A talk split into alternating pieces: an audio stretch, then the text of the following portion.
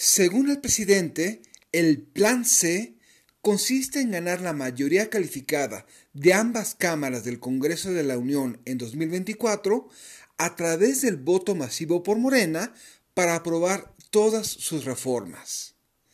Sin el afán de atribuirle dotes de visionario, hay decisiones tomadas en 2021 que podrían facilitar ese escenario. ¿A qué me refiero? Realpolitik 101. Comentario político rápido, fresco y de coyuntura con Fernando Duorak.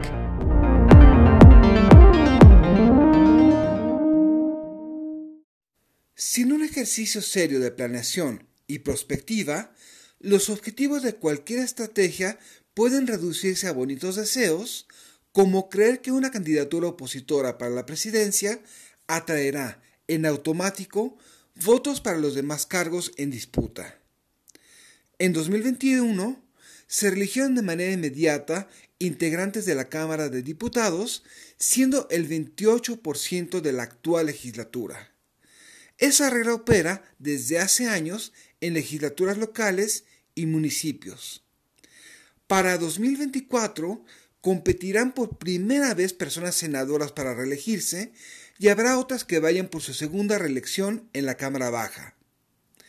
Entre los efectos esperados, quienes compiten por su permanencia pueden construir un voto personal en sus localidades, descentralizando aún más la política hacia distritos y municipios.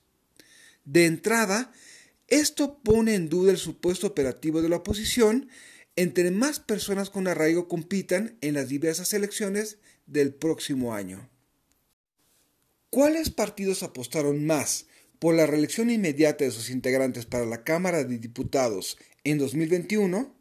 La respuesta es Morena y PT, teniendo en sus grupos parlamentarios un porcentaje significativo e incluso mayoritario de personas reelectas y posiblemente más obtendrán en 2024 por su continuidad, sea en su primera o segunda ronda de reelección. Al contrario, solo una cuarta parte de la bancada del PAN regresó de la legislatura pasada, el PRI tiene un 14% de personas reelectas y al PRD ni le pasó por la cabeza esta posibilidad. Con todo lo demás constante, la coalición del gobierno podría iniciar con mayor ventaja en campo rumbo a 2024. ¿Y usted ya se puso a pensar en los otros cargos que se votarán en 2024? La mejor forma de evitar las decepciones es dejar de hacer cuentas alegres y pensar tácticamente. Soy Fernando Duarac y esto es Realpolitik 101. Hasta la próxima. Sigue a Fernando Duarac en Twitter y en Facebook. Visita fernandoduerac.com para más información y análisis político.